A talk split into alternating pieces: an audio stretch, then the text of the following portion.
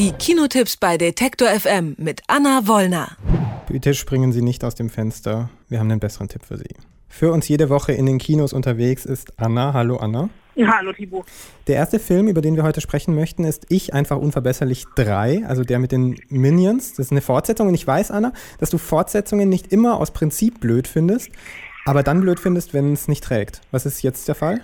Es ist tatsächlich der Fall, dass es sich einfach nicht trägt. Denn die Minions an sich, die hatten ja vor zwei Jahren in ihrem eigenen Standalone-Film, wo es auch schon sich abgezeichnet hat, dass die Minions selbst für 90 Minuten Film einfach zu wenig hergeben. Und hier jetzt in der Fortsetzung von Ich einfach unverbesserlich 3 hat man gefühlt einfach fünf beziehungsweise sechs Kurzfilme in einen gepackt. Es geht natürlich wieder um Gru, den Oberschurken und Chef der Minions, der im zweiten Film ja schon gut geworden ist und sich hier jetzt eigentlich in seinem Familienleben es sich bequem machen will herausfindet, dass er einen Zwillingsbruder hat, der genauso aussieht wie er, außer dass er blonde Locken hat, also volles Haar, aber genauso eine Hakennase. Den besucht er zusammen mit seiner Familie, also den drei Adoptivtöchtern. Eine davon soll zwangsverheiratet werden, beziehungsweise verlobt sich versehentlich. Die andere will unbedingt ein echtes Einhorn sehen. Was mit der dritten ist, habe ich schon wieder vergessen. Und die Frau versucht sich in der Mutterrolle zu finden.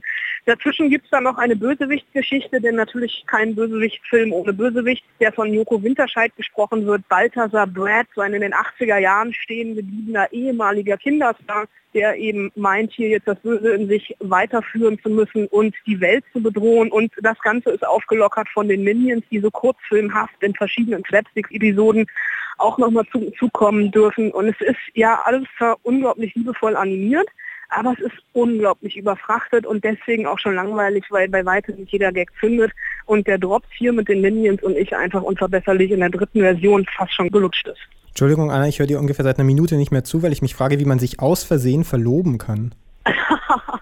Sie versucht einfach nur einen kleinen, dicken Schweizer Jungen zum Tanz aufzufordern, der dann aber wiederum diese Tanzaufforderung selber als Verlobung interpretiert und es hier dann noch so ein bisschen zu ja, interkontinentalen Missverständnissen führt, weil hier einfach verschiedene Traditionen aufeinandertreffen, die aufgeklärt werden müssen. Und daran, an dieser Antwort merkst du schon, auf was für einem Niveau wir uns bei diesem Film bewegen. Dann sprechen wir lieber über den nächsten Film. Da geht es um Politik. Er heißt Die Erfindung der Wahrheit. Und auch wenn das ziemlich abgedroschen ist, ich muss bei solchen Filmen und Serien ganz, ganz häufig an House of Cards denken und frage mich, ist das jetzt genauso gut, besser oder schlechter? Ja, der Vergleich zu House of Cards ist insofern eigentlich gar nicht falsch, als dass wir hier nochmal ein neues Politikverständnis bekommen, beziehungsweise das Politikverständnis, das wir haben, nochmal ein bisschen überdenken müssen, weil hier eigentlich ein bisschen schlecht dabei wird. Der Film heißt im Original Miss Sloan und da deutet das schon darauf hin, dass wir hier eine weibliche Hauptfigur haben, die grandios von Jessica Chastain gespielt wird und eben jene Miss Sloan ist Lobbyistin. Für was sie kämpft, ist ja eigentlich egal. Hauptsache, sie wird gut bezahlt und eigentlich soll sie hier für die Waffenlobby eintreten, die verhindern will, dass es schärfere Waffengesetze gibt. Aus irgendeinem Grund wechselt sie aber die Seiten, also wird von Goliath zu David und schließt sich einer kleineren NGO an, die eben für diese Waffengesetze sind und eben einen leichteren Waffenerwerb verhindern wollen und kämpft aber mit den gleichen Bandagen und man merkt relativ schnell, dass es wirklich so schachspielartig vor sich hinläuft. Sie selbst ist dabei auch noch eine Frau, die absolut tough auftritt, die im Kostüm kommt, die so eine Prinze Eisenherz-Frisur hat, einen Ticken zu sehr roten Lippenstift, die sich also auch noch als Frau in dieser von Männern dominierten Politikwelt verteidigen muss, die immer wieder Zugeständnisse machen muss, einfach weil sie eine Frau ist und deswegen vielleicht noch tougher ist als ihre männlichen Gegenspieler. Das Ganze erinnert so ein bisschen an Polizthriller aus den 70er Jahren, ist ziemlich spannend inszeniert und wird natürlich von Jessica Chastain getragen, denn dieser Film verkommt so ein bisschen zur One-Woman-Show, aber es ist eine One-Woman-Show, der ich sehr, sehr gerne zugeguckt habe. Eine starke Frauenrolle gibt es auch im dritten Film. Ihre beste Stunde heißt er. Dieser Film zeigt, wie im Zweiten Weltkrieg in Großbritannien Propaganda gemacht wurde übers Kino. Hat der dich überzeugt? Jein. Das ist der neue Film von Lone Scherfig, eine dänische Regisseurin, die sich irgendwann gegen das Dogma gewendet hat, auch sogar in Hollywood versucht hat, Fuß zu fassen und hier jetzt eine ja, europäische Großproduktion macht mit Bill Nighy, Gemma Arterton und Sam Claflin in der Rolle. Und der Film will relativ viel, er will nämlich vor allem relativ viele Genres unter einem Hut zusammenbringen. Es ist eigentlich ist es ja ein Zweite Weltkriegsdrama, es ist eine, ein Melodram mit schmonzettenhaften Zügen, weil es hier einfach die unvermeidliche Liebesgeschichte gibt.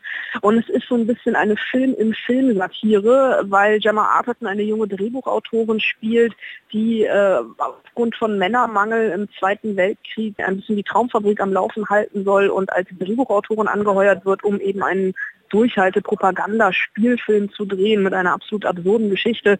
Einer dieser Schauspieler von Bill Nighy verkörpert, der auch Einfluss nehmen will auf dieses Drehbuch. Und dann ist es aber auch einfach eine Emanzipationsgeschichte von eben Gemma Artertons Figur, die sich immer wieder durchbeißen muss in diesem ja, Frühwerk vom Writers Room, wo also wirklich mehrere Drehbuchautoren an einer Geschichte basteln.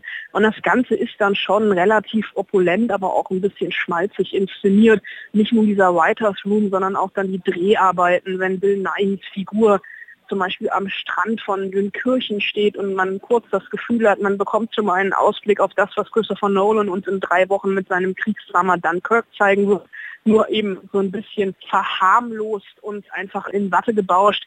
Es ist nicht der beste Film von Lohne Schärfig, aber einer, der sich ganz gut weggucken lässt und der dann doch auch seine Daseinsberechtigung hat. Anna Wollner empfiehlt uns die Erfindung der Wahrheit. Sie spricht so eine halbe Empfehlung aus für ihre beste Stunde und sie warnt ausdrücklich vor Ich einfach unverbesserlich 3. Vielen Dank, Anna, für diese Tipps. Gern geschehen. Alle Beiträge, Reportagen und Interviews können Sie jederzeit nachhören im Netz auf detektor.fm.